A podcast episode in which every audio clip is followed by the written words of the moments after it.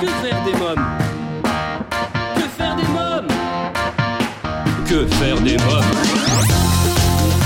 Que faire des mômes Que faire des mômes Que faire des mômes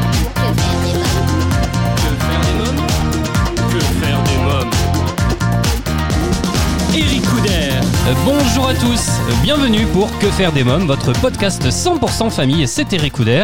Dans l'épisode d'aujourd'hui, il est question d'un ouvrage pratique et illustré pour permettre aux enfants de découvrir l'alimentation en autonomie et en pleine confiance.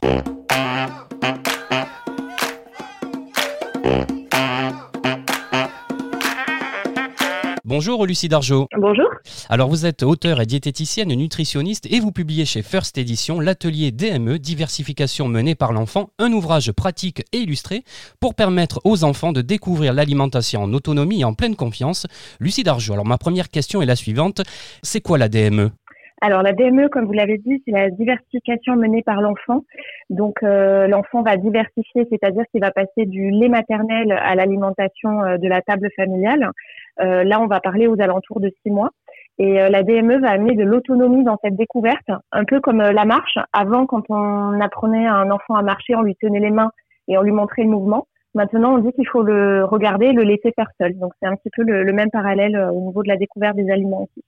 Alors en France, cette approche est assez récente. En revanche, nos voisins anglais ou espagnols l'expérimentaient déjà depuis quelques années et en outre-Atlantique, au Canada, elle est plus développée. Hein Oui, exactement. C'est assez développé dans les autres pays. Alors, ça commence à arriver en France et en plus, dans les dernières recommandations de la diversification alimentaire des bébés, on voit apparaître la DME euh, sur les derniers dépliants là qui sont sortis au mois d'août. Euh, Ça y est, on voit enfin la, DME arriver en France euh, officiellement, on va dire. Lucie Dargeau, pour quelles raisons vous êtes-vous intéressée à la diversification menée par l'enfant, la DME Alors, je me suis intéressée pour euh, deux raisons. Euh, la première, c'est mes enfants qui m'ont amenée là, parce que quand je, quand mes enfants euh, ont passé cette phase de diversification, je me suis questionnée et j'ai cherché un petit peu euh, plus d'infos. Et la deuxième, c'est que je, suis en tant que diététicienne des enfants ou des adolescents qui ont des troubles du comportement alimentaire et des, des problématiques liées au poids.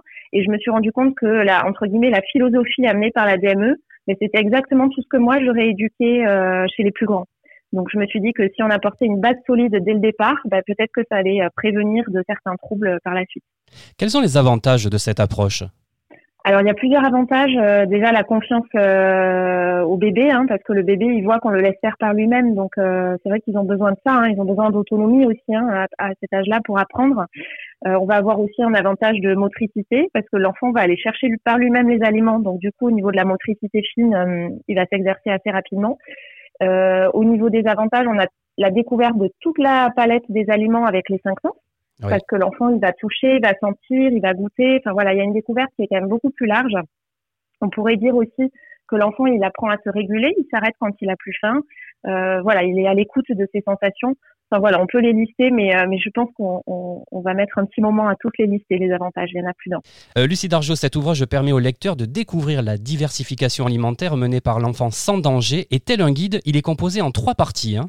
Oui, c'est ça. On a, j'ai décidé de faire une première partie avec des questions-réponses pour les parents. En fait, comme je, fais des ateliers pour les parents au quotidien, j'ai l'habitude hein, d'avoir des, questions sur ce sujet. Donc, je les ai toutes regroupées dans cette première partie parce que bien sûr, quand on est parent d'un bébé de six mois, on n'a pas le temps de lire un livre de 300 pages avec que de la théorie. Donc là, euh, le parent va piocher sa question et sur une double page, il trouve sa réponse avec euh, de superbes illustrations de, de Lise Desportes d'ailleurs. Ensuite, il y a une deuxième partie vraiment pratique avec des idées d'assiettes, des idées de découpe d'aliments, euh, euh, voilà, euh, quoi leur servir, à quel moment. Et une dernière partie avec des recettes, j'allais oublier les recettes. hein. Oui.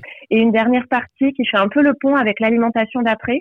Euh, C'est-à-dire que voilà, on a euh, bien entamé cette phase de diversification et là l'enfant il a deux ans, deux ans et demi. Bah, quelles sont les grandes lignes, comme je disais tout à l'heure, pour avoir cette base, ce socle euh, assez solide là pour pour une alimentation saine et, et sereine pour la suite?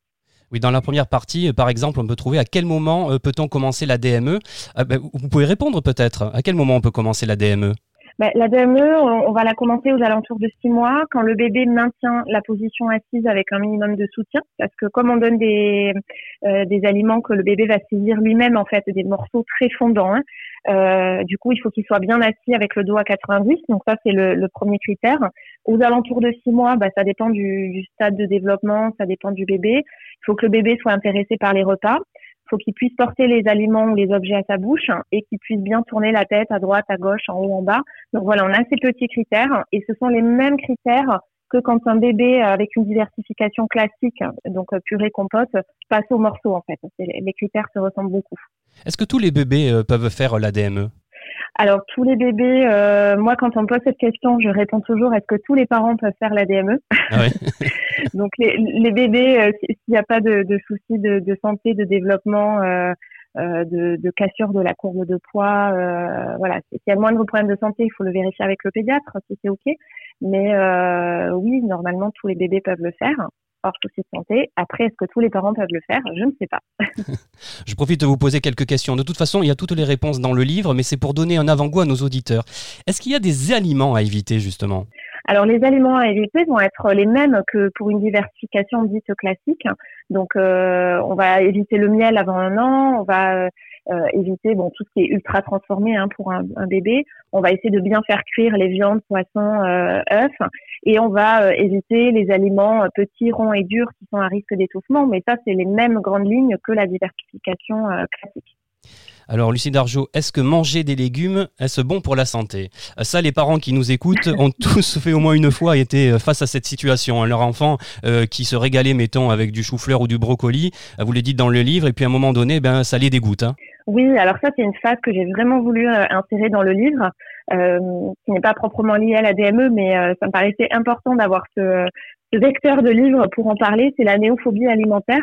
chers auditeurs, si vous souhaitez en savoir davantage sur la DME, je vous donne rendez-vous au prochain épisode. Merci pour votre fidélité. À bientôt.